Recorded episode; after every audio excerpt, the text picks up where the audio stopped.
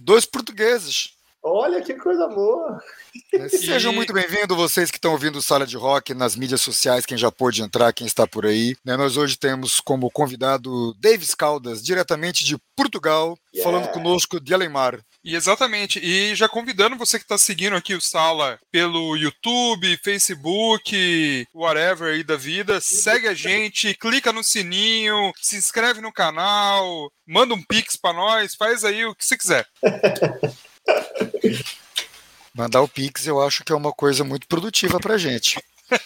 Eu acho, eu acho, inclusive, que, cola, que seria. Né? Vamos, vamos criar uma, uma conta bancária do Sala de Rock, né? E aí, quem quiser monetizar o programa, quem quiser mandar pra gente uma grana, pode ficar muito à vontade. A gente se resolve depois com o imposto de renda, não preocupa, não. Coisa Pronto. boa, pessoal. Poxa, tantas saudades daí. Muitas saudades, hein, cara? Faz tempo eu queria vir aqui no programa sempre acompanho. Isso é verdade. Poxa, que massa demais. Eu acho tão, uma iniciativa tão maravilhosa, viu? Parabéns para você. Prazerzão nosso ter você aqui, cara. Muito obrigado. você é uma, é uma figura que faltava no nosso álbum aqui do Side Rock. Que faz é tempo é que eu queria que você, estivesse por aqui, Dave. Você é um cara que, oh. que eu gosto muito, que agrega muito. E aí, o que, que você conta de bom, cara? Traga-nos novidades. Rapaz, eu já tô há sete anos aqui, né? Parece que foi Cara. ontem e já tô a sete. E, e assim, mil novidades, né? Eu continuei os trabalhos aqui e tal, da pesquisa, dos vídeos, mas também sempre com olhar em Mato Grosso, né? Sempre acompanho muito o que acontece aí, as coisas. Eu me sinto muito ligado ainda, assim, a, a MT, ao processo cultural, ao que acontece, Cuiabá, né? E muito feliz quando eu vejo iniciativas, coisas acontecendo, né? Sou, hoje eu sou um entusiasta, né? Não posso estar aí, mas estou sempre curtindo de montão e só alegria. Muitas coisas aqui. Você está há quanto Cara, tempo aí que você disse? Sete anos? Sete anos já. É um ciclo, hein? Pois é, é verdade. Bastante tempo. Bastante tempo. Fez agora em novembro sete anos, um ciclo de sete mesmo, e naquele jeito bom.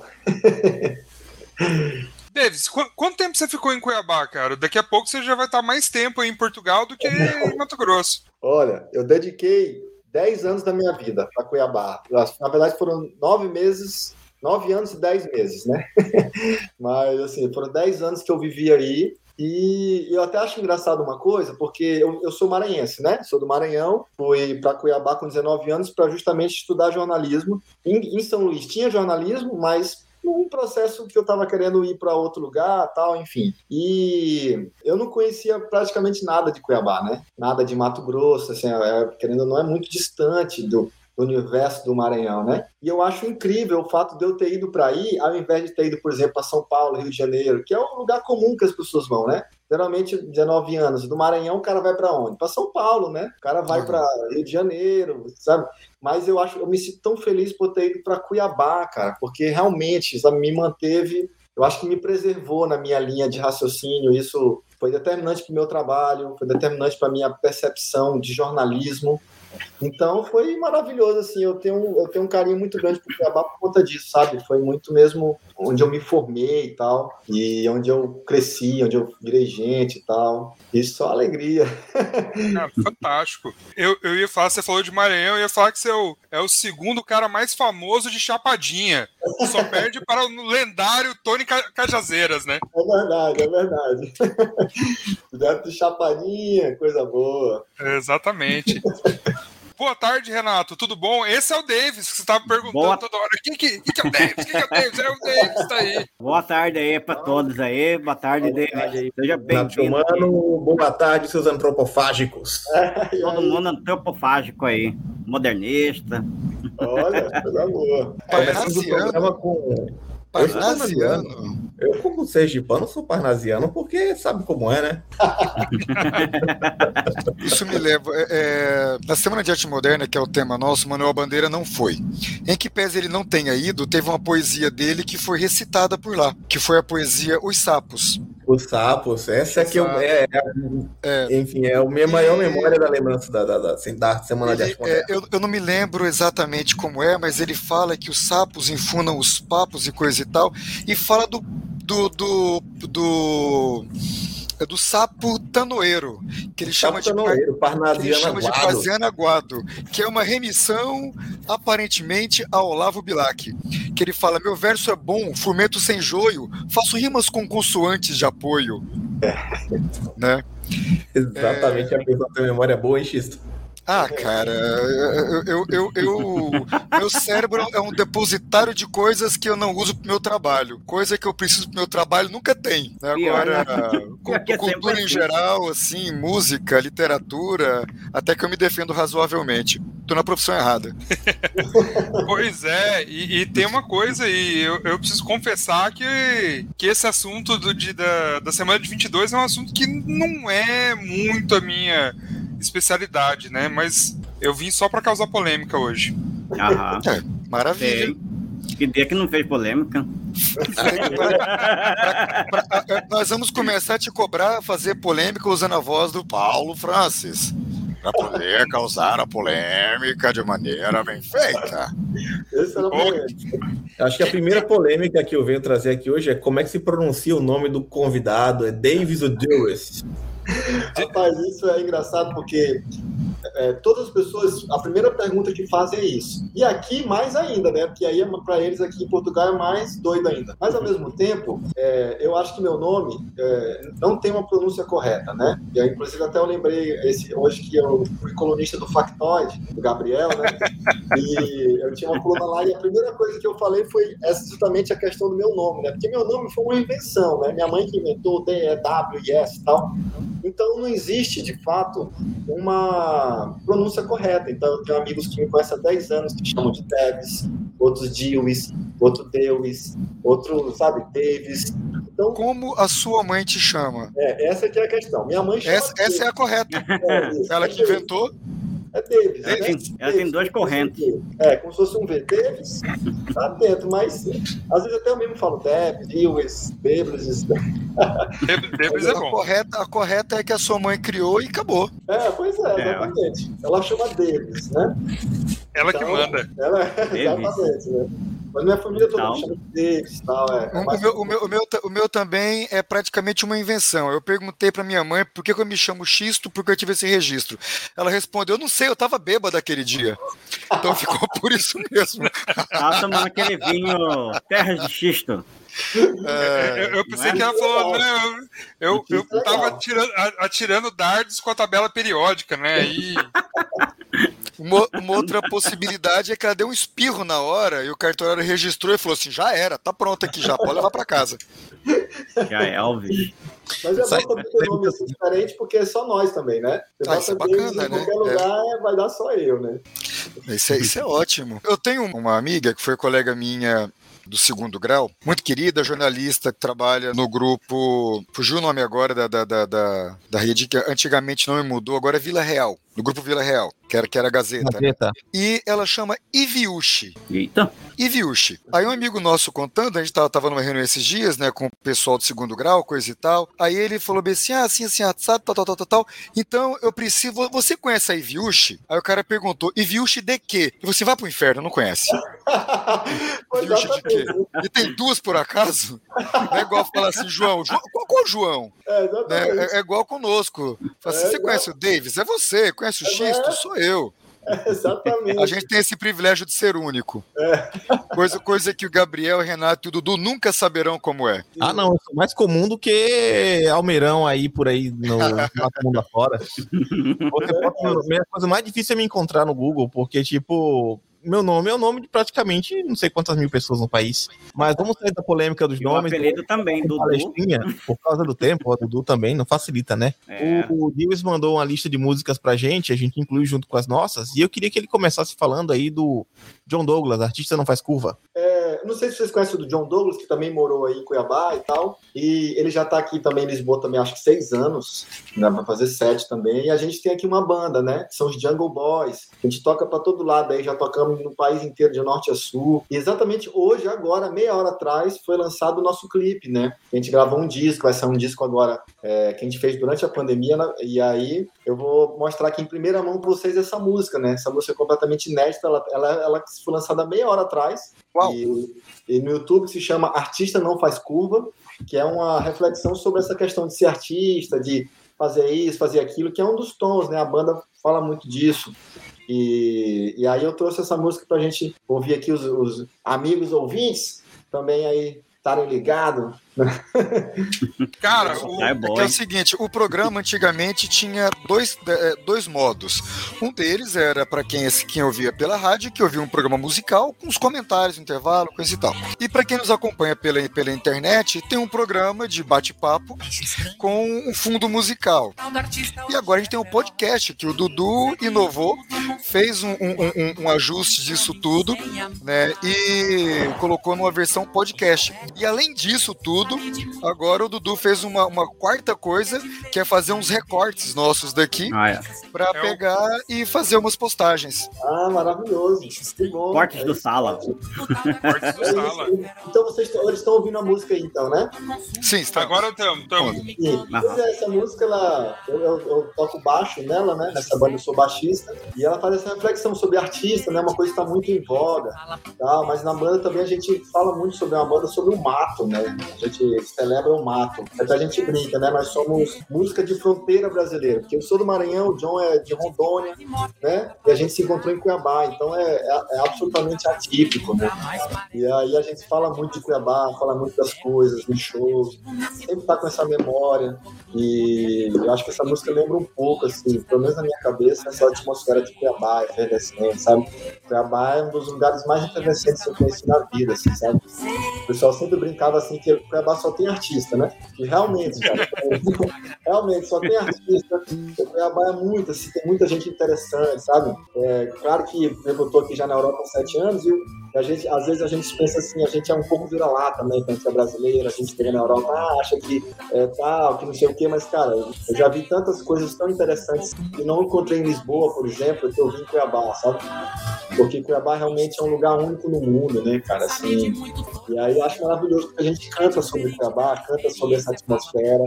Então é muito bom, eu fico muito feliz em ter exibir essa música agora, pra quando ouvir, é super feliz. Depois vocês dão uma olhada e eu bem a letra bem, que ela fala muito disso, essa coisa de querer ser artista demais. Pessoas hoje em dia abrem o Instagram, o Instagram é tal, né? No palco, não sei o quê. A internet propiciou um pouco mais isso, né? Então, é um pouco sobre isso, né? Opa!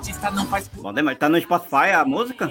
É, acabou de entrar também no Spotify. Acabou de entrar. Ela foi lançada agora, meia hora, foi 8 horas da noite, não? Pra ser lançada. Ah, tá. Aí, é porque tá... o ideal, né? O lançamento ideal é toda sexta-feira, né? Ele ocorre sempre nas madrugadas. Olha aí, ó. Pois é, então. Aí, ó. Tá, tá, tá estudando o algoritmo, né? Estou, claro. Tem que saber trabalhar com essa bodega aí. Tá certo. Já que Massa inventaram demais. isso, temos cara, que dançar conforme. Só pra falar um, um pouco dos Jungle Boys, cara, é muito legal, assim, que às vezes você tá andando pela cidade e, e topa. O John Douglas, ele fazia um, um, uns grafites, uma, é, da, das máscaras que ele fazia. Então, até hoje, seis anos depois que ele saiu de Cuiabá, de vez em quando você topa com uma máscara do, do John Douglas em algum, alguma parede aí, é muito legal, cara. Eu, ah, é? Quando vocês falaram John Douglas, eu que não, não, não, não sabia de quem se tratava, eu imaginei que fosse algum gringo que tivesse vindo pra cá. Ele veio de onde mesmo? Ele é de Rondônia. Ele veio do, ele é do exterior, Rondônia. é Vilena, Rondônia. é, o pessoal fala muito aqui, né? É John Davis? Como é que é os nomes americanos? Falar, ah, você não conhece como é que é o Brasil profundo, meu amigo. Mas o profundo não tem nome, não tem. Não, é só nomes, né?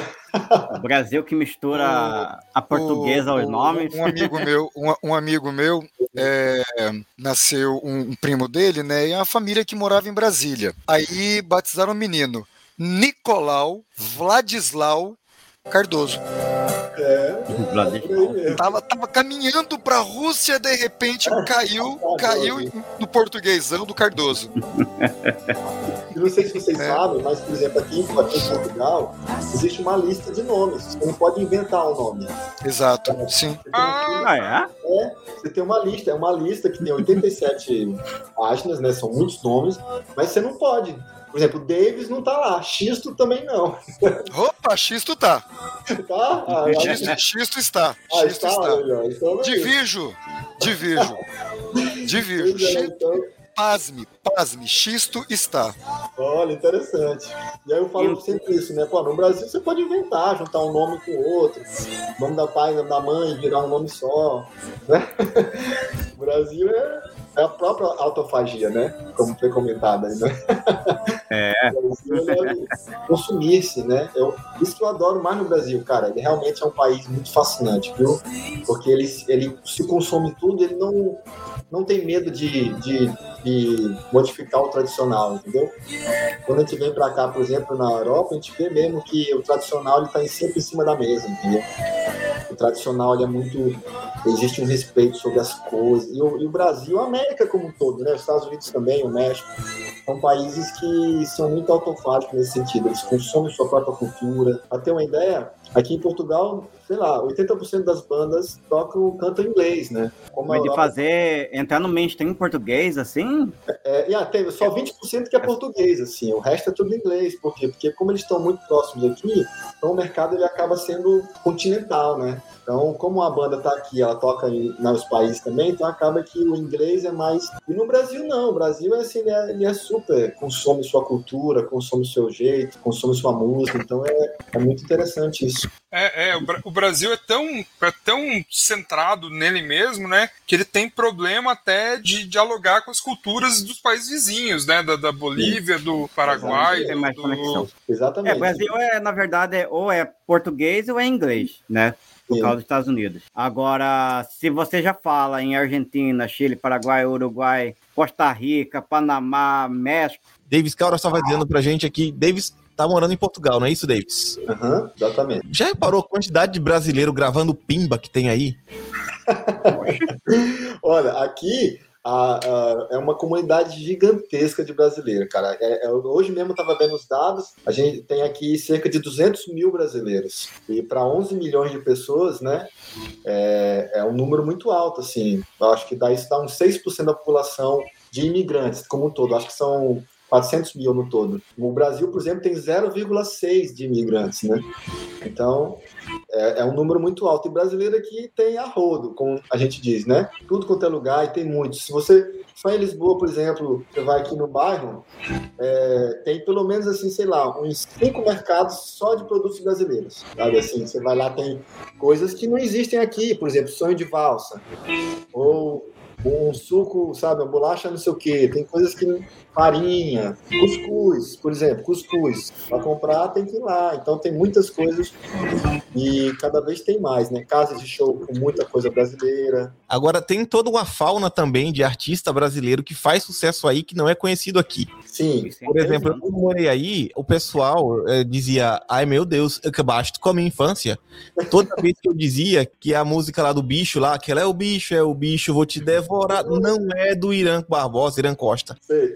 É do. Agora esqueci o nome dele. Ah, Mas. E, e, enfim, Gabriel é, de Andrade aqui perguntou pra gente na interna o que, que é pimba. Pimba, Gabriel, para quem não conhece, é tipo é aquela música de duplo sentido. Por exemplo, eu, eu vou tocar um trechinho dessa música aqui, que não foi gravada em Portugal ainda, mas no dia que for, vai fazer um estrondo. Olha aí, rapaziada! Esse ano eu vou levar todo mundo comigo porque nós vamos ver o foguete subir em Cuba.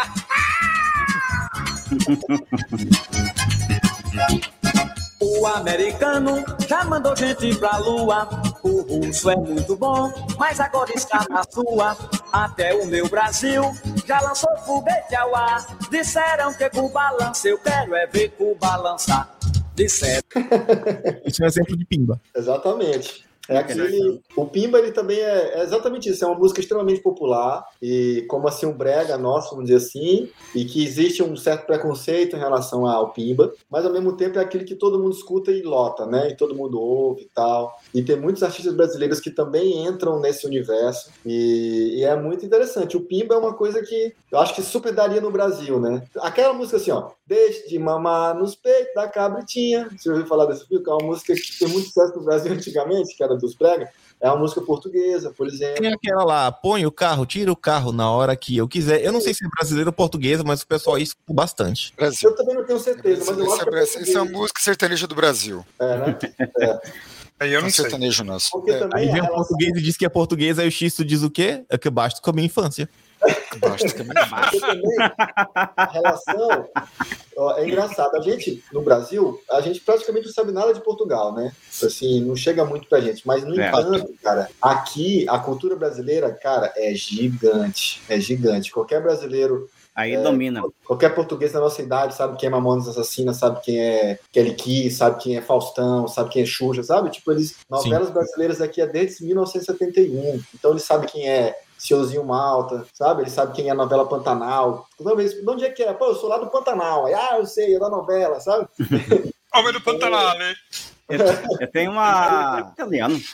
Eu tenho uma curiosidade para saber. Hum. É, ele é português, mas fez sucesso no Brasil. Mas quando eu fui aí visitar, é, me parece que o pessoal não conhecia muito, ou, ou meio que via como alguma coisa meio. É como se fosse brega, algo nesse sentido. Ou como Roberto Leal. Certo. Português. Por coincidência, Renato, mas é conhecido Roberto Leal, eu tava no Porto e tava na casa da, do, do amigo meu, Zé, e a mãe e a avó dele ficaram, dele ficaram chocadas com a morte do, do Roberto Leal. Uhum. Então, realmente, eu não sei dizer. Para os mais novos, talvez não fosse ninguém muito é. conhecido, mas para os mais velhos, certeza que sim. É, o que acontece é o seguinte: ele é lá do norte, né? Do Minho. Tanto é quando ele faz Vira, vira, vira. Isso aqui é, é a música típica do Minho, que é do norte, né? E é o seguinte, ah. ele é muito conhecido aqui, é um personagem muito querido, tanto é que quando ele faleceu foram homenagens, sabe, a semana inteira. Mas só que ah. ele é conhecido por, por um certo detalhe, que é o fato de ser o português que mais fez sucesso no Brasil. Sacou? É. é e assim, até o pessoal me, me fala assim: é verdade que ele lá, ele no Brasil anda de jatinho? então é bem essa coisa, assim, eles realmente eles respeitam muito pelo fato de porque uma vez eu vi, quando eu vi até um documentário sobre, sobre o Roberto Leal, e realmente foi meteórico, né? Ele chegou no Brasil, na semana seguinte foi no Chacrinha, foi, na primeira apresentação dele já foi sucesso no país inteiro, sabe? Tipo, em um mês no Brasil ele já era conhecido no país inteiro. Então, tipo, sei lá, tem uma história assim muito forte também assim dele. Eu, Isso eu, se vê uma coisa interessante, que é esse fenômeno do Brasil aí de não, não ser tão receptivo, principalmente, é. acho que teriam mais proximidade, que é o de língua espanhola, língua Isso. a própria português de Portugal. E pois só é. tem até hoje pelo menos que eu lembro, ou então, assim, pode até ter outras pessoas, mas quem que vai lembrar na hora? Qual é um português mais conhecido no Brasil? Roberto Leal. Beto Leal. Então você vê que é, o Brasil não tem essa, muito essa troca mesmo. Exatamente. É uma dificuldade grande as rádios. Nós tivemos, é, de portugueses conhecidos no Brasil, a gente recentemente teve uma tentativa de ingresso da cultura portuguesa com a gente, com uma novela, cantora gente. portuguesa que cantava a abertura de uma novela do SBT, As Pupilas do Senhor Reitor, que era um remake da Globo, muito bonito, inclusive. Novela recente, a, Novela recente, novela recente. Compara, comparemos, comparemos com Roberto Leal. Eu, eu, eu tenho outros dois portugueses para poder colocar na lista. Um é o Roberto Leal, o outro é Pedro Álvares Cabral. Então, eu acho que desses portugueses conhecidos aí, é, é, porque se você falar de Dom João, ninguém vai saber que ele é português ou, ou sei lá. Então, os portugueses mais conhecidos no Brasil são, primeiro, o, o Roberto Léo, segundo, o Pedro Álvares Cabral, né, que fez menos sucesso por aqui. É, e tem essa moça que eu não lembro o nome. Mas é brincadeira essa parte. É a Carminha. Eu não me lembro, não me lembro. A Marisa. Tem esses cantores Marisa que fazem, por exemplo, tem, tem artistas portugueses que, por exemplo, quando vão num Credit Hall em São Paulo, lotam. Por exemplo, Carminho, Antônio Zambujo, a Marisa. É, são artistas que são muito conhecidos aqui. No entanto, é, é praticamente desconhecido para o público, grande público brasileiro. Mas eu até entendo isso, porque, como a gente comentou agora, o Brasil é um país de, de um continente, né, cara? São 210 milhões de pessoas. Para você conquistar um espaço no Brasil é muito difícil. Qual artista internacional que consegue realmente uma presença forte no Brasil? Dulce Pontes é a, é a menina. É, acabei de pesquisar aqui também, Dulce Pontes. Ah, Dulce Pontes, sim. Agora, Mas eu acho que isso pode ter sido, além de outras coisas, que Portugal, no tempo da ditadura de Salazar, ficou muito é, concentrado em seus próprios negócios internos, né? E nas colônias, óbvio. Mas não sei, pode, pode ter sido isso. Havia uma repressão muito forte à produção de cultura. Com certeza, com certeza foi mesmo. Foram, foram Aqui foi em 74, né, em 25 de abril de 74, que eles saíram da ditadura. É aí que começou o processo de abertura do país, né? Mas sim, com certeza, foi muito. Era um país muito mais agrário. E tanto é que os anos 80 só chegaram aí em 99.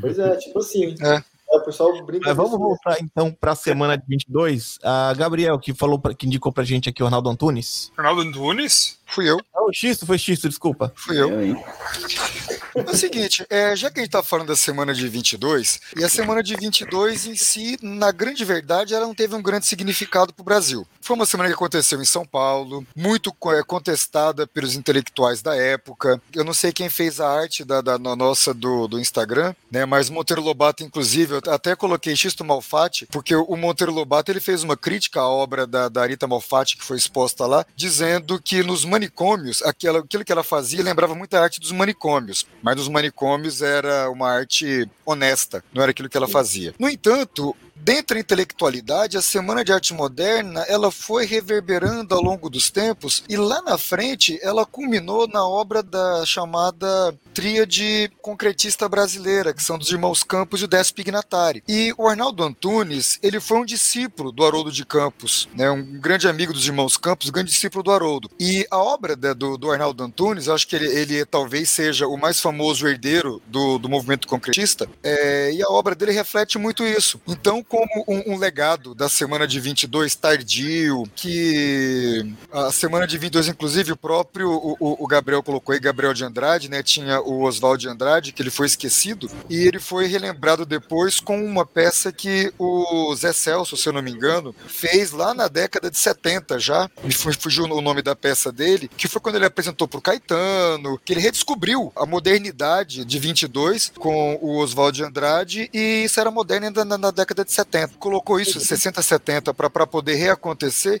e foi resgate desses caras. E o Arnaldo, um grande herdeiro disso tudo, né, do Oswald de Andrade, que Oswald foi muito importante pra, para o movimento concretista e o movimento concretista foi fundamental na formação cultural e, e da, da poesia do Arnaldo. Eu fui escolher poder dele porque o Arnaldo é um talvez o, o, o dentre a música nacional da, da, da, geração dele, o grande herdeiro né, dessa, dessa construção toda. Muito legal. E essa música é muito legal também.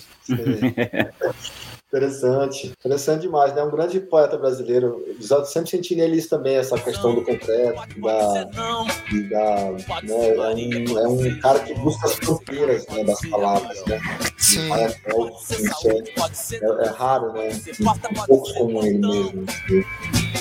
Na, na é. nossa, nossa cultura e tal. A, se, a semana de 22 ela, ela veio com uma proposta ao contrário do modernismo de outros países, italiano e por aí, que eles eram inclusive contra a burguesia, era uma coisa um pouco, para usar, usar uma expressão do Paulo, é, que é um, um, grande amigo meu, padrinho da minha filha, era uma coisa um pouco panfletária, era uma, uma coisa assim, rompendo com a tradição burguesa da cultura e vamos colocar nós, operários, aquilo que a gente quer, vamos romper essa, essa tradição toda. Acontece que a burguesia brasileira, os ricos do Brasil, viajavam muito, tiveram contato com, com isso daí na Europa e trouxeram para cá também esse, esse movimento antropofágico, né, que é nas coisas que eles, que eles usavam.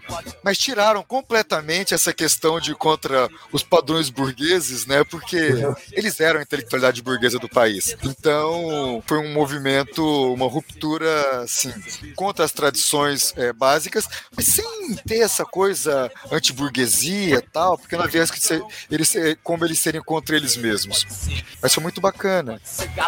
Interessante, um livro que, que eu ouvi falar em alguns lugares, até entrou para minha lista de, de, leitura, chama Guarda-roupa Modernista de Carolina Casarim, que foi lançado agora por ocasião do, do centenário da semana. Centenário. E, e, fala justamente isso. Ela faz uma análise da, da moda, principalmente da, tar, é, da Tarsila.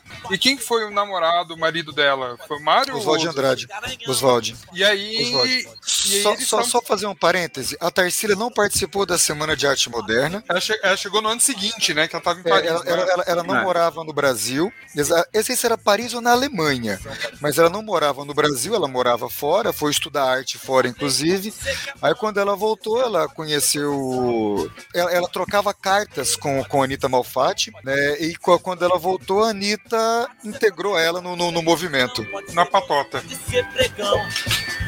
Mas tem toda essa questão do, do guarda-roupa, da, da moda, que era uma moda essencialmente parisiense, era um, um, um, estilo que, assim, é, é, muito interessante, porque na época de 22 era o estilo que estava na moda em Paris, só que o pessoal aqui no Brasil continuou usando, o pessoal da sapatota, mas lá, lá na França passou, tanto que o, o estilista que era o cara, tal, não sei o quê, ele já era, quando eles voltaram para Paris, descobriu que o cara já era bem demodê, assim, tal, mas eles eles ficaram assim bem próximo dele, tal, usava muita pena, muitos adereços assim. É, isso é interessante você falar isso, porque é, é, eu vi até recentemente agora o Caetano Veloso falando sobre a Semana da Arte Moderna, e falando que quando ele entrou na faculdade, era jovem, a semana não, ninguém lembrava que tinha acontecido, né? E justamente porque ela foi, ela, ela foi ressignificada a partir dos anos 70, né? Como o próprio Laurentino Gomes fala, né, o historiador fala que cada geração é que é, é, cria a importância do que aconteceu, né? Tem geração que rejeita e tem a geração que gosta, né? E acho que foi uma geração dos anos 70 que trouxe isso. Mas realmente o, a Semana da Arte Moderna foi. É, lembro de vê-la muito como um modernismo tardio, né? Fala-se muito sobre isso, o um modernismo tardio, tardio, brasileiro, né? Que é justamente porque a semana foi feita para tentar acompanhar o que acontecia na Europa, né? E é engraçado porque o próprio Vila Lobos vinha muito para Paris, e quando eu estive em Paris, eu fui lá na, no apartamento dele, né? Lá lado da São Michel. Um apartamento, eu não entrei no apartamento, mas eu fui até na porta. É um apartamento onde ia o Stravinsky, onde ia o, sabe, tipo, a Anitta Malfatti, todo mundo, né? As questões, todo mundo ia naquele apartamento justamente em busca de uma efervescência parisiense moderna, né? E, e, e essa semana 22 foi essa, foi essa ideia de trazer para o Brasil, vamos dizer assim, trazer essa moda para o Brasil do que seria moderno, mas modernismo em 22 já era, já tinha décadas, né? Modernismo, por exemplo, americano, no início de 1900 já, já estava, já estava muito, o modernismo na Europa já nasce no século ainda 1870, 80, já tem um traço modernista, né?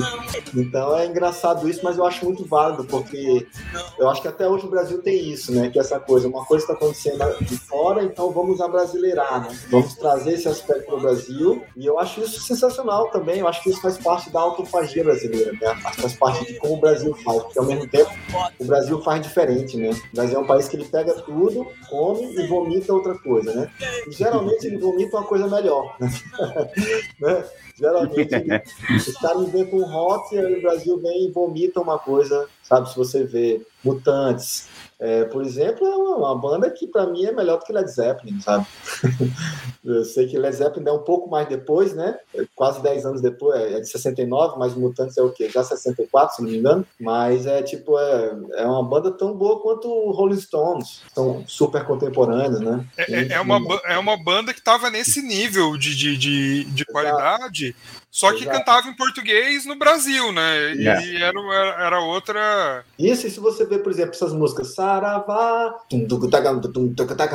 tem uma condução assim África indígena, tem uma coisa brasileira que, que saiu um pouco daquela coisa anglo-saxã, inglesa, daquele rock, né, daquela coisa dos Estados Unidos depois, tá? Mas enfim, eu acho isso. É, parece que os anos 70 o, a galera do rock foi mais experimentalista nesse sentido de misturar, né? Pelo menos eu tenho essa impressão. Sim. Tem, aí depois também começa a ter mais para frente, nos anos 90, talvez, por Raimundo. Mas parece que nessa época teve, tanto é que até a, uma música que eu coloquei, eu vi aqui na lista, ela tá aí. Fugir um pouco do que geralmente o pessoal vai indicar, ou indicaria Jorge Benjor, ou outras coisas. Mas é uma banda chamada Lee Jackson. o Gabriel ouviu aí. É tipo um. É samba rock, né? Mas é dos anos 70, 1976. E ele traz bem claro esses traços do, do samba dentro do rock. Mas tu vê que já estava acontecendo isso, essas misturas. Isso, isso. E aqui em Cuiabá também, né? Tem o nosso lado, que é a banda Strauss começou, ou até mesmo o próprio Jacildo e seus uhum. rapazes, a misturar coisas, elementos da nossa cultura com o próprio Sim. rock and roll. Maravilhoso. A, a, nossa, a nossa cultura, inclusive, que já é um pouco misturada, né? Isso que a gente é. chama de dessa música cuiabana, ela tem traços de polca paraguaia, traços que, que vieram também de, de outros lugares. Do nada, nada sai, né? Sim. As coisas vão sendo. Sempre vão tem que ter alguma coisa, né? Inspiração. O próprio rasqueado, por exemplo, os cuiabanos, né? Quem morava em Mato Grosso, iam para Rio de Janeiro ou até mesmo para Argentina para fazer faculdade. E se pegar a galera que ia pro Rio de Janeiro, se considerar só essa aí, para ficar mais interessante, papo, é, de todo jeito tem que passar por Argentina, Uruguai pelo Rio da Prata. E, logicamente, eles ficavam. E Paraguai também, né? Alguns acho que até faculdade em Paraguai, não sei se lá tinha, mas parece, salvo engano, é, já iam também para lá. E essas pessoas traziam partituras desses locais e misturavam com o que tem aqui, o que estava acontecendo e acabou dando a origem ao próprio rasqueado. Exatamente. Mais a mistura do Pururu, Siriri, um pouquinho. O, o Guapo tem um, um, livro muito bacana que ele fala sobre essas questões todas, que ele faz um resgate histórico de tudo, estudos que ele fez, chamado Remedeia Coquetem. Adoro esse livro. Obrigado. Primeira... Esse, inclusive, Devis, Devis, a primeira edição dele, quem editou fui eu. Foi? Ó. Oh. Olha que massa. É, assim, foi, foi, foi uma coisa artesanal, né? Eu não sou é, é, produtor gráfico, mas ele conversou comigo, fiz a editoração para ele, montamos uma capa do jeito que deu. Falei, é. cara, vamos fazer um negócio punk aqui para poder acontecer. Depois, na segunda edição, fica mais bonito. Mas o que Sim. importa é fazer acontecer a primeira. Sim, eu adoro esse livro, Remedeio que tem. Gosto muito do Guapo, sou, sou amigo, já entrevistei, já sempre foi uma fonte. Já teve aqui no sala. É, né, ele, ele, ele para mim sempre foi uma fonte de pesquisa, tanto é quando eu fiz o trabalho sobre o Lambadão Lambadão, ele me ajudou muito, justamente sobre como que é, o Lambadão veio também do rasqueado. Então, é exatamente é, isso. Inclusive, no livro também relata uma coisa que é, na Guerra do Paraguai, Vazia Grande também teve uma participação, né? Uma questão de prisioneiros e tal. Então, Sim, isso também. também trouxe uma certa comunidade falante espanhola para nossa região, para Grande Cuiabá, e isso também influenciou na música e tal. E maravilhoso, com certeza. Eu acho que esses são ritmos únicos, sabe? São únicos mesmo, assim, sabe? Rasqueado, lambadão. E a própria pesquisa do lambadão que eu fiz em 2011, né? Gabriel lembra muito. Ela até hoje, ela é, até hoje ela é pauta para muita coisa, assim, sabe? Muita coisa, assim. Essa é... pesquisa está disponível na internet? Está disponível. Foi esse trabalho que rolou em 2011. E depois tem um doczinho também de sete minutos que eu fiz na época. E até hoje é muito comentado. Tem muita gente, sempre, sempre, tá? em, em doutorados, em mestrados, sempre comentam outros tipos de trabalho. E, inclusive, ela já teve várias coisas. Por exemplo, existia uma lei saiu uma lei pela Assembleia mesmo, eu acho que foi na época, foi o deputado Guilherme Maluf, que fez uma lei de patrimônio cultural do Lambadão e material do Lambadão, então, inclusive, todo o projeto de lei tem lá, segundo Davis Caldas, é um resumo do... Ah, justificativa. Eu, eu, conheço o assessor que escreveu esse projeto. É. Pro... Será, né? ouvi falar desse, desse assessor também. Gabriel lembra muito, falei em Gabriel lembra muito, vamos com a palestrinha do Gabriel, né? A gente ouviu aqui na rádio Gilberto Gil com o Sarro, e Tropicália, da qual o Gilberto Gil também fez parte, aí isso me corrija se eu estiver errado, ou o Gabriel, que também lembra muito, é, foi, é o último desdobramento né, da semana de 22. Gabriel, palestrinha. Não, então, é, é só isso. Eu escolhi essa música, que inclusive é do, do disco clássico, que é do, do Gil, Jorge Gil, né? Não sei exatamente o nome do que é o Jorge Benjor com o Gil, que a gente até contou essa história esses dias. Que... É África alguma coisa, né? O nome do disco é África. Não, né? África. Não sei. Eu sei que disco que, esse. Que é, é, Gil, é, é, o nome do álbum é Gil Jorge. É Gil ah, Jorge, que foi, que foi quando o Eric Clapton veio pro Brasil e chamaram o Eric Clapton para ir na casa do André Midani. Uhum. E ele chegou, todo mundo tava ansioso pro, pro ouvir pra uma palhinha do Eric Clapton. E o Gil e o Jorge começaram a tocar lá. O Eric Clapton falou: Não, para, não tenho condição de, de fazer nada aqui, eu só quero ver esses dois tocando. e aí o, o Midani já organizou de, deles praticamente irem no outro dia pro estúdio gravar essa jam. Tanto que eu, eu fui olhar e, tipo, a, as músicas todas têm 10 minutos, 8 ah, minutos, sim. assim. A única que deu para encaixar no sala foi essa do, do sarro, né? Que é só um rapidinha. Oito minutos e... 50 segundos. Não, foi dois minutos só. Essa música é rapidinha, rapidinha. Ah, Parece, tá. tá parecendo as músicas do Renato. Só para fazer um né? complemento daquilo que, que eu tava dizendo. A peça do Oswald que o Zé Celso fez e que foi um resgate do Oswald foi O Rei da Vela. Nunca vi, nunca li, mas foi muito icônico porque foi o, grande resgate dele. Ah, do pessoal de 22 da poesia, tava todo mundo muito esquecido. Né? O Mário de Andrade, ele tinha ainda um nome que, que foi para posteridade, muito menos menos pela obra dele do que pela figura que ele se tornou dentro do segmento cultural em si, né? O Mário, ele tinha como é, conversas, trocava cartas com o Drummond, que o Drummond sim já, é, já era muito reconhecido, e o Rei da Vela foi uma redescoberta da semana de 22. Né? Isso foi uma coisa muito bacana. Tanto que o Zé Celso, sempre um vanguardista, ele pegou uma peça que era lá do passado, trouxe para a atualidade dele e naquela época ainda era uma coisa inusitada, uma coisa muito impactante, uma coisa, por que não dizer, moderna. Ótimo. E combina bem com essa geração que resgatou a Semana 22, né? Sim, muito, é demais, é... demais. É... O, o, Zé Celso, ele, é, é, não sei nem se ele tá vivo ainda ou não, mas ah. ele desde sempre foi, foi, foi, um cara assim, muito à frente, muito vanguarda, um teatro diferente, que foi muito pouco compreendido também por muita gente. A crítica, é, em que a crítica, vou ia falar que se assustava, mas não. A crítica elogiava demais ele, mas o grande público sempre se assustou com o Zé Celso. Ainda hoje, se você pegar o Rei da Vela, as peças que ele fazia e passar, colocar hoje, em 2022, tenho certeza que ainda vai, vai, vai causar uma polêmica significativa. Interessante. Quem foi que mandou Deolinda pra gente? Foi eu. Hum? Então, Deolinda, porque eu selecionei quatro músicas, né? Eu falei, ah, vou botar uma também aqui, uma portuguesa, né? de uma banda que eu gosto muito, mas ao mesmo tempo eu queria, assim, eu, minha dúvida era saber se vocês iam entender o que a música diz, né? porque, por exemplo, eu demorei muito tempo a entender exatamente o que dizia, né? Não sei se o Dudu teve é, experiência, é, teve dificuldade também de entender, porque a gente demora um pouco, né? Eu lembro que quando eu estava em Cuiabá, antes de vir para cá, eu comecei a, ver, a ouvir as músicas de Portugal e eu programa de TV, eu não entendia nada, né?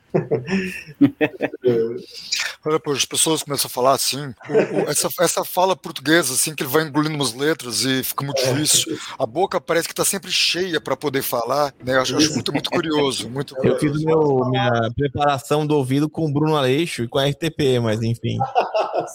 é. é o imigrante que é para dormir na minha cama. Vamos ouvir então a Deolinda? Vamos ver se o Gisto consegue adivinhar alguma coisa. Anda, esse jogo.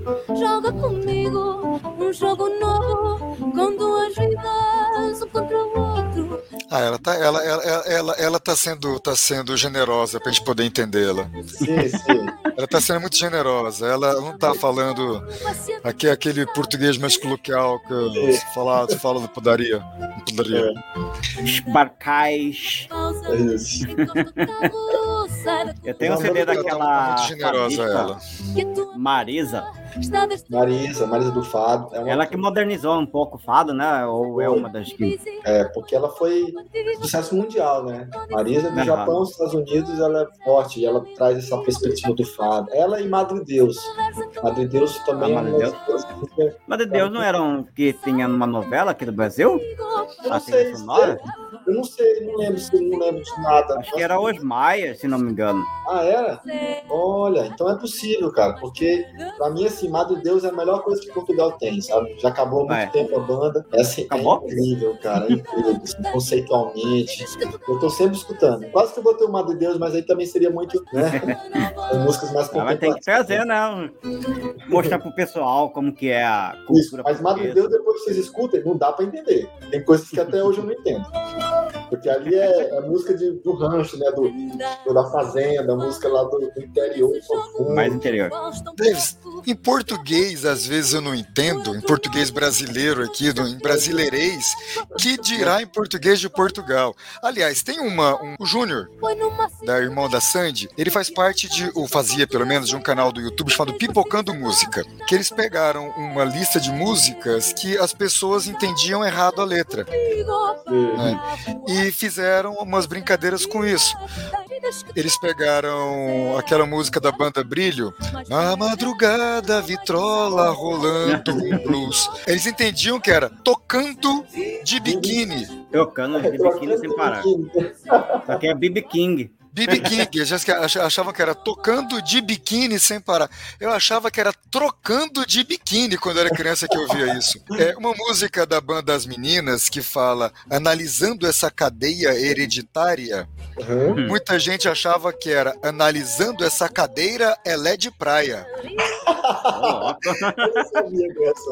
então, meu, se em português, no nosso brasileirês, a gente se confunde, né? Que dirá na, na, na, no, no português original, né? Então. Fora que né, Portugal que é deve ter é, tem as diferenças, porque mistura também galego, português. Ainda deve ter gente que é. usa alguma expressão disso. Isso. Tem também dos espanhóis, do. É. sei lá. Francês, também França, muito, muito forte aqui, a cultura. E, e, e ainda tem um detalhe: não é só o sotaque, às vezes palavras iguais que têm ideias diferentes. Por exemplo, aqui, magoar. Magoar é, é, qualquer coisa, bati, ah, magoou aqui. Magoei, ah. aham. Uh -huh. Pra gente, magoar é tipo sentimento, né? Tô magoado. Ninguém. Mas. Sai da cadeira, ah, magoei aqui as costas. Ninguém fala assim, né? magoei as costas. Mas eu, esse, esse lance do, do, do Maguire, no sentido de, de, machucar alguma coisa, é, em algumas regiões do país, no Brasil mesmo, também é usado com ele, né, nesse ah, sentido, é, né? Eu me, eu me lembro de um, de um texto que alguém, é, foi a primeira vez que eu vi com esse sentido, que eu estava lendo algo e estava lá escrito que o, o, o personagem deu uma tropeçada e magoou o seu dedinho do pé. Eu falei, achei assim, a primeira vista, achei estranho, né? Aí depois é, passou a me soar mais tranquilo, né? Assim, como assim, magoei meu dedinho do pé? O dedo do pé ficou chateado com alguma coisa? Eu, eu chateei aí. Chateado, hashtag. É, mas depois, depois eu, eu, eu achei interessantíssimo. E é uma coisa do português de Portugal, né? Do português original. No norte de Portugal também tem um sotaque meio igual também daqui de Cuiabá, falar dos, tes. Sim, tem, tem essa acentuação. Existe. O teu sotaque é maravilhoso, eu tô aqui só curtindo. Ah, é? e aprendi a falar assim também. Né? É. tem que treinar muito, né? Esse, esse tá, cuiabanês tá. total. É, eu mesmo é. de Cuiabá, até hoje eu ainda falo nordestino ainda, né? Ainda, sou, ainda tenho um sotaque muito nordestino e tal. Mas sempre adorei, adoro Rio Arruda. Você saiu do Maranhão com que idade? Eu tinha 19 anos. 19? É, eu tinha, foi em 2005, hoje estou com 36. É, não, já, tinha, já tinha, então, essa pronúncia, esse, esse, esse formato da fala bem bem introduzido já na, na, na, sua linguagem, né? Eu não nasci em Cuiabá, mas eu saí da minha terra natal, tinha sete anos, então eu não tenho resquício nenhum do, do modo de falar de lá, né? Que eu, eu, eu nasci em Goiânia. Então, tem nada, nada, nada. Não me sobrou nada de Goiânia. Interessante. Inclusive, eu, em 2012 ou 2013, eu participei de um projeto de, do governo do estado, Mato Grosso, de salvaguarda do linguajar cuiabano. Tenho muito orgulho de ter participado desse projeto. Foi uma parceria com o IFAM e também de salvaguardar. Mas isso também já tem uns 10 anos, né? Acho maravilhoso. Apesar que, às vezes, a gente acha que não tem sotaque, mas... Para quem está nos acompanhando na rádio agora, estamos aqui batendo um papo com o Davis Caldas, né? estamos no Areu, o Renato Modernista e o Parnasiano Dudu. Falávamos aqui sobre sotaque, né? E o Renato falando que às vezes a gente acha que não tem sotaque. Eu tenho duas histórias muito legais para contar para vocês sobre sotaque. Eu estava em São Paulo, no, num bar, né, com os amigos, coisa e tal, e atrás da gente sentou uma galera, uma meninada, né? E tinha um deles menor de idade que não pôde entrar no bar. Aí eles tentaram se ajeitar, coisa e tal, mas não teve acordo, o, o menino não, não pôde entrar. Como eles estavam sentados na, na, mesa logo atrás da gente, eu comecei a bater papo, eu falei assim, poxa, que pena, coisa e tal, blá blá blá, né? Aí um cara chegou para mim e falou assim, ô meu, você é de onde, hein? Você falou diferente? Eu falei, ah, eu sou de Cuiabá, Mato Grosso. E o meu moço tacão, né? achei o máximo, achei o máximo. Outra, outra, é, outra, outra foi o meu tio. É, o meu tio, né, de Goiânia, tinha mudado para Cuiabá há pouco tempo. A gente estava na casa da, da, da, minha mãe, conversando, coisa e tal, e falando sobre sotaques, né? Aí eu falei do sotaque de Goiânia, que eu, eu, particularmente não gosto, né? Eu falei, ah, cara, mas sotaque de Goiás também, coisa e tal, não é bacana, esse jeito de falar. Ele, ele virou e falou pra mim bem assim, ó, ah, isso, e nós tem sotaque pra casa? o, um tempo, há uns 12 anos eu fui passar um tempo na casa da minha tia lá no Rio de Janeiro e eu tirava com o sotaque dos meus primos e da minha tia, que incorporou também o sotaque carioca, né? E, enfim, eu ficava dizendo que eles tinham sotaque, o Henrique dizia, ah, eu não tenho sotaque, ó. o Henrique foi morar em Uberlândia, casou e tá por lá até hoje. Um ano depois que ele foi morar lá, a gente se encontrou no casamento da irmã dele. Ele chegou para mim e disse: Caraca, Dudu, eu descobri que eu tenho um sotaque, ó. é. Mas olha, eu, eu descobri que tem um sotaque aí em Cuiabá também. Porque quando eu cheguei aí, aí todo mundo olhava pra mim, eu falando nordestino, né? Aí um dia eu tava na mesa com os amigos, aí eu falei, mas, oxe, eu não tenho sotaque, não. Aí quando eu falei, eu não tenho sotaque, não, todo mundo da, da mesa riu, né? Aí eu falei, não, realmente, eu acho que eu tenho sotaque, né? Outra, o, Por mais leve que outra seja. muito boa, né? Eu não me lembro quem foi que contou isso, mas foi, foi, foi alguém na TV. Que ele tava falando, né? Conversando com um português, falando sobre o sotaque português e coisa e tal. Aí o cara olhou para ele e falou bem assim: pera lá, nós descobrimos o país, nós levamos o nosso idioma e nós é que temos sotaque? né? Parece, parece lógico. O sotaque é inteiro nosso, brasileiro, né? Das suas mais diversas formas. Porque o português é original. É como aquela brincadeira que eu fiz com o teu nome, Davis. Que, como é que a sua mãe fala? O jeito que ela fala é que é o correto. Uhum. Ela que criou, ela que sabe. é uma ah, mas então, gente, em Portugal mesmo há vários sotaques. Há uma diferença gritante, vamos dizer assim, entre Faro e Olhão, que são cidades vizinhas. Imagine dentro de, de, de Portugal. É, é. Inclusive, eu estou em Faro nesse momento. Olha, minha cidade, minha cidadezinha. Cidade, cidade, cidade do Dudu. Adoro Faro. Eu sempre aqui. A, cidade, a cidade do motociclismo. Do tá em qual freguesia? De Portugal. Ah, sim, sim, a cidade da, da, dos motociclistas. Em julho, que acontece a grande. Eu tô entre Faro e Olhão, que fica aqui na N125, é, entre saída de, de, de Faro já chegando em Olhão. Tá em Santa Bárbara de Neste, não quer dizer, é? Eu não sei exatamente. Davis, diz uma coisa para mim. O tema do nosso programa de hoje é sobre modernismo. Você é um cara que é da cultura e está agora em Portugal. Você tinha falado pra gente, né, é, do modernismo de outros países uhum. que aconteceram antes do modernismo brasileiro. Aliás, o modernismo brasileiro aconteceu em virtude de nossos intelectuais terem conhecido essa, essa corrente na Europa. Em Portugal, houve assim um movimento modernista forte? Isso é falado ainda hoje em Portugal? Você sente isso na, na, na, cultura portuguesa? Olha, aqui não foi tão forte também. É como se fosse assim o Brasil, mas não teve essa semana, né? Mas assim, eu sei que na arquitetura foi muito forte. O modernismo na arquitetura portuguesa até hoje é muito reverenciado. O que caracteriza o modernismo na arquitetura? Antes a gente tem aquela arquitetura mais colonial, rococó Isso. e coisa e tal. Uma, o Mois na arquitetura é o quê? Linhas retas, Exatamente. vidro? São linhas retas. Tanto é, é linhas retas, são padrões nesse sentido, pouco rebuscamento. Um, um, um, um pouco de cubismo na forma. É, porque, por exemplo, o, antes do modernismo foi o romantismo, né? E o romantismo, de 1810 a 1900, é, foi um tipo de música que ele já era a, a continuação do clássico e do barroco. Ou seja, é, era uma música totalmente rebuscada, era, era, uma arte totalmente rebuscada. Por exemplo, Wagner fazia músicas de oito horas seguidas, então existia uma ópera forte. E o modernismo ele surgiu o quê? Para quebrar isso. Foi daí que a música começou a ser mais compacta, foi daí que a arte ficou mais cotidiana, que a arte cada vez mais era especial, né? Foi aí, por exemplo, quando a música tradicional começou a ser vista como, como música moderna. Moder... A música tradicional, a música folclore, por exemplo, o Lambardão ele é modernista, se você olhar bem. Por exemplo, quando você olha Brasília, Brasília é considerado também um modernismo tardio. Por quê? Porque eles vão em linhas retas. E aí, no Brasil inteiro, houve uma brasilização, né? Não sei se você já ouviu falar disso, mas, por exemplo, aí mesmo, se você vê o Palácio Alencastre, que é da prefeitura, né? O é prédio da prefeitura, é. e aquele do lado, ali foram construções com influência de Brasília, ou seja, ali é um, um modernismo, ali é um modernismo cuiabano a, a, prefeitura e o do lado do prédio ao lado, e vários, aquele prédio também o quadrado, meio amarelo, que é ali subindo aqui a, a Getúlio Vargas. Enfim, o Getúlio Vargas tem muitos exemplares modernistas, por exemplo. E o Lambadão, já falando dele, eu considero ele super modernista, porque ele, ele também é autofágico, ele também é, sabe, ele é único. O modernismo, ele, de alguma forma, ele é único, né, também, né?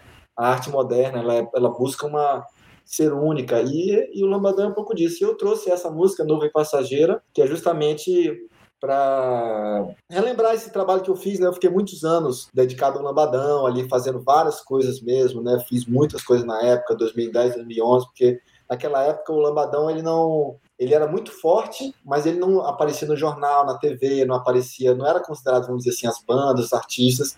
E aí eu lutei muito para ganhar esse espaço, né? o, nessa pesquisa, o Lambadão ele surge quando? Surge mesmo com o Chico Gil? Ou tinha já um movimento antes é, e depois acabou? Sim, o lance é o seguinte, ele nasce também com o Chico Gil. Como? Porque a lambada, nos anos 80, foi muito forte, né? É, é, a lambada, no estado do Pará, que foi onde surgiu a lambada, que consequentemente veio do dos países caribenhos, né? Uhum. O, o, no Porto, em Belém tem um porto muito grande, então os navios vinham e a lambada surgiu no, no, estado do Pará. Só que aí, foi quando surgiu, foi quando tinha os garimpos, né? Vocês lembram de Serra Pelada, muitos garimpos indo para lá e muitos matogrossenses também indo para o Pará em busca de ouro. E nesses garimpos foi onde surgiu a lambada mais acelerada, vamos dizer assim. Não era um lambadão ainda, né? Não. E aí depois, quando esses garimpos começaram a esvaziar, quando o ouro começou a acabar, eles começaram a descer. E um desses estados onde recebeu muita gente era, foi Mato Grosso. E aí esses mato-grossenses trouxeram essa lambada acelerada. E foi daí. É, o, o Chico Gil ele também foi, esteve lá no, no Pará, também esteve num garimpo, e ele, quando ele veio, ele veio com essa cultura, né? Da, uma lambada mais acelerada. E isso é engraçado porque só ficou mesmo em Mato Grosso, né? É, Mato Grosso. Ele, eu lembro que eu conheço pessoas que trabalharam com a galera do Lambadão, né? Como segurança e tal. E eles falavam que a intenção, por exemplo, dos maninhos era subir ali pro Nordeste, chegar de ir pra lá. É, mas, como quase toda a história de banda que tenta sucesso para fora do seu estado, acaba acontecendo alguma coisa que interrompe. É, eu, na época da, da, minha pesquisa, entrevistei o Tião de Oliveira, que foi o empresário dos Maninhos, por exemplo. Os Maninhos colocaram 15 mil pessoas no galpão. Pois é. shows. Isso estou falando em 94, 95. E aí o Lambadão foi passando por esse processo todo, né? Ele quase chegou na porta do sucesso mundial. É, eu lembro que o Toque Toque DJ foi um sucesso no país inteiro, né? Toque Toque é. Toque DJ. Só que aí aconteceu uma particularidade. Isso, aconteceu, aconteceu uma particularidade que foi teve o, a banda Estrela Dalva foi no programa do Ratinho. Ratinho. Lembra que o programa do Ratinho era muito famoso? E aí a galera dançando lá, e aquela dança, o Ratinho começou a fazer uma série de, de comentários, tipo, a mulher vai engravidar, ah, isso é não sei o quê, isso, e aí, de alguma forma aquilo também barrou um pouco daquela concepção. isso é o preconceito que vem isso. muitas vezes isso, da isso, própria elite, da elite brasileira que fica concentrada nessa região, Rio, São Paulo, não que seja todo mundo, mas ainda tem esse resquício dessa elite. Isso. E quando vê algo surgindo do povo, Isso. Né, começa a escrachar. Até, até nós mesmo aqui em Mato Grosso, no início, eu lembro. Até eu também tive preconceito, assim, com lambadão no início, por causa disso. Mas depois você, eu fui entendendo que Isso. é assim que nasce muitas coisas. O próprio nosso ritmo aqui, que nós gostamos de falar tanto, o rock, o blues, nasceram das origens mesmo, do povão, do, o que seria o sertanejo do sertão aqui do Brasil, é os bluseiros lá nos Estados Unidos. Isso, exatamente. de algodão. E por ser uma coisa não muito sofisticada, né? Sim. Aí a galera. Só que aí é que eu acho mais interessante uma coisa. Por exemplo, se você pega o tango argentino, todo mundo vai falar uma coisa bonita, sofisticada, de fato é. Só que também teve uma certa origem. Tocava em, claro. em ventilhos, que são aquelas casas, né? De certos favores.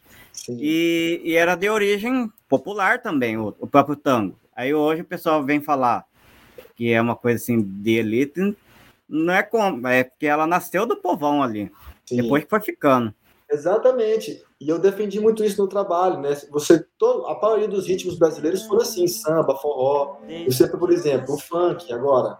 Lembra dos anos é. 90? Era tão mal visto. Hoje é a música mainstream brasileira, uma das. Ele tem várias coisas. E na época isso me incomodou muito, assim, essa coisa do lambadão não ser respeitado enquanto música, sabe? Enquanto não está aparecendo nos jornais e tal. E eu, quando eu estava em Cuiabá, né, durante os meus primeiros anos, eu trabalhei muito na questão do fora do eixo, né, não sei se vocês lembram, a Volume, eu participei da, da, da criação da Volume e tal, então eu trabalhei muito anos. Little Rock, eu acho que foi umas seis edições que eu trabalhei no festival, no Calango, mais cinco.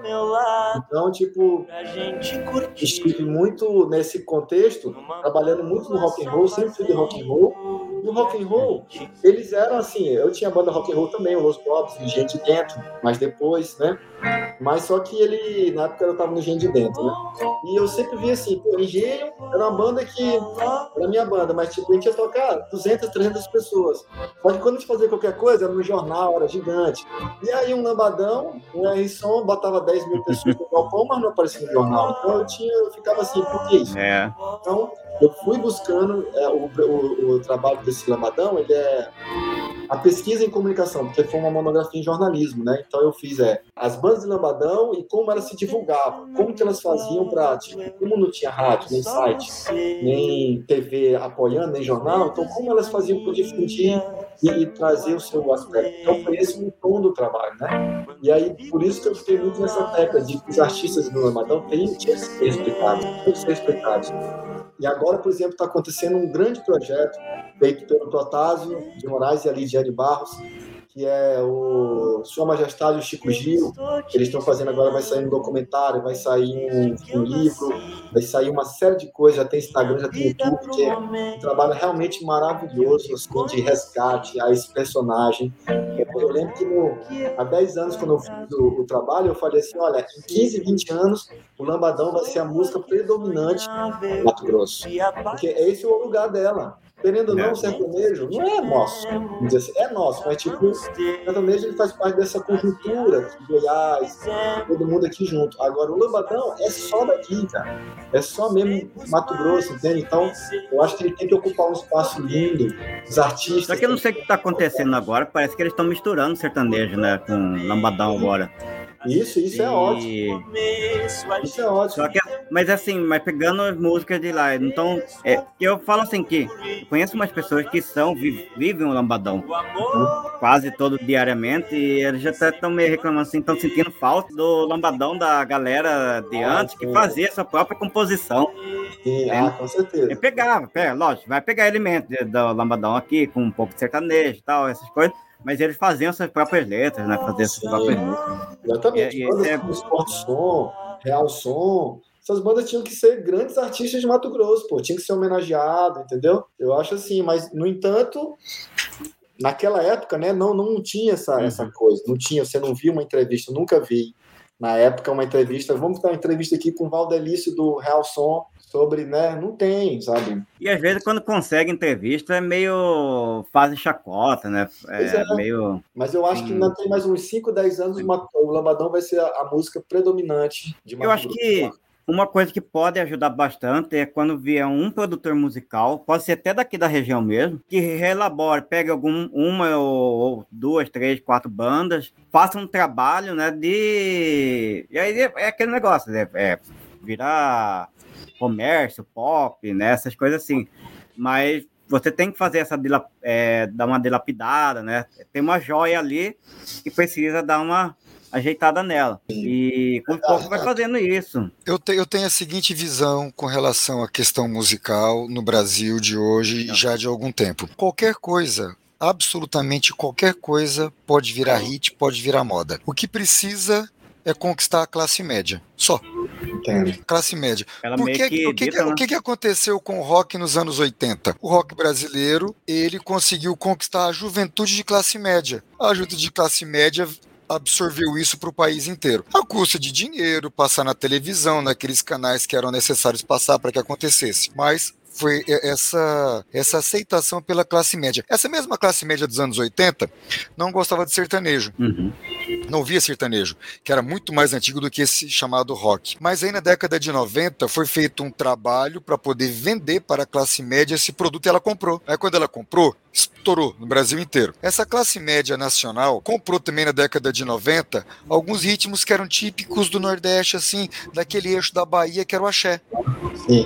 A classe média nacional teve esse produto, foi apresentado, venderam bem, ela comprou e pegou no país inteiro. E a mesma coisa aconteceu com o funk carioca, que era uma, um produto do morro. Uhum. Que aí, quando foi vendido para essa classe média e ela resolveu comprar, virou, estourou nacionalmente. Então, qualquer coisa pode conquistar o Brasil inteiro, contanto que ele seja bem vendido para a classe média. Como é que faz essa venda? Varia de tempos em tempos. Antigamente, para vender para a classe média, bastava você levar no Chacrinha, no programa do Gugu, no programa de não sei lá quem, coisa e tal, pagar para tocar nas principais rádios do Brasil, tinha que pagar para tocar. Uhum. E aí a, a, classe média comprava ou não aquilo. Em comprando, estava pronto. Se por acaso não conseguisse essa, essa, essa absorção, custaria um pouco mais de dinheiro para ver se emplacava ou não. E emplacou. Falou uma coisa uma série de bandas aí que surgiram. Você falou uma coisa interessante aí, que eu notei, né, com a que a gente fez também com o projeto que a gente teve, foi contemplado com o Alder Blanc, que não adianta você só gravar um álbum ou um single ou um, um EP se você não investir o mesmo tanto em divulgação. Divulgação você pode colocar tudo aí. Rádio, Instagram, YouTube, colocar em qualquer lugar. E até mesmo corpo a corpo, alguma coisa nesse sentido. Porque é a parte até mais importante do que a própria, a própria gravação. E às vezes é melhor você lançar duas, três músicas do que lançar um álbum inteiro. E você não ter, se você lançar um álbum inteiro e, e não ter como financiar essa divulgação, é melhor fazer dessa forma. Faz um ou três músicas e usa o restante do dinheiro para isso.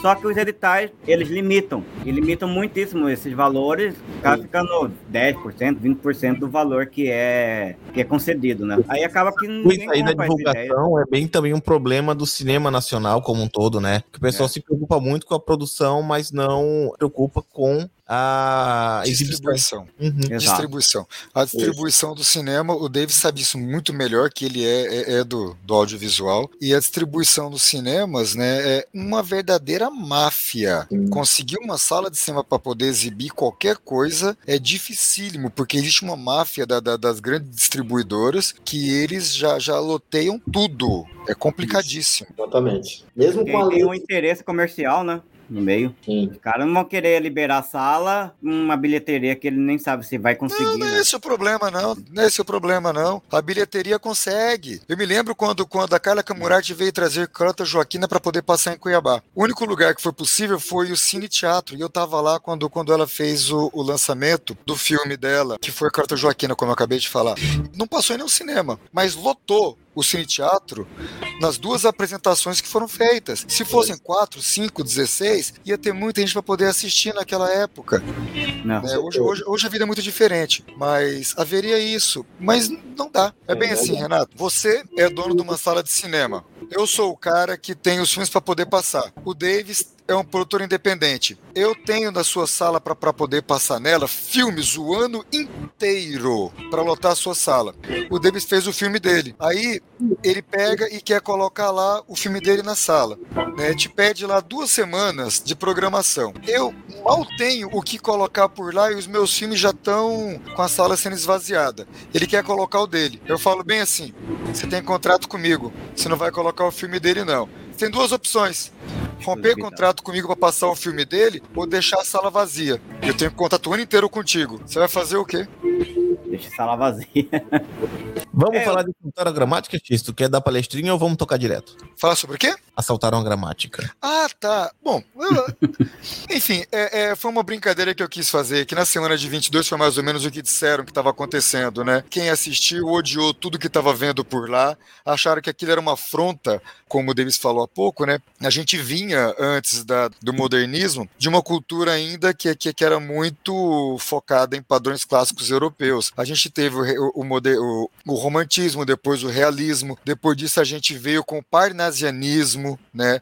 Depois teve um pré-modernismo que só foi descoberto depois e que colocaram o Monteiro Lobato lá. Mas era tudo muito muito quadradinho, bonitinho. Aí de repente me vê um povo com verso livre, com umas coisas estranhas, né? Que para, que, para, para aquela, aquele pessoal antigo, aquilo foi uma afronta. Eu citei há pouco o Monteiro Lobato, que ele, que ele criticou a obra da, da Anitta Malfatti, dizendo que aquilo se fazia em manicômios, que era uma ruptura com o padrão clássico da pintura. Né? O Vila Lobos foi vaiado né, na, na, nas apresentações que ele fez, porque ele estava de, de, chinelo. Coitado, ele estava chinelo porque ele teve urticária, ele teve um problema na, nos pés que ele não podia calçar sapatos. Mas aí somaram aquela questão visual dele, de, de não estar tá calçado como se calçavam os grandes maestros, com aquela música que rompiam tanto a, a, a tradição musical europeia e para aquilo, aquilo foi para a, a, tradicional da, da, da, da arte brasileira daquela época, foi uma ruptura que pareceu para eles isso,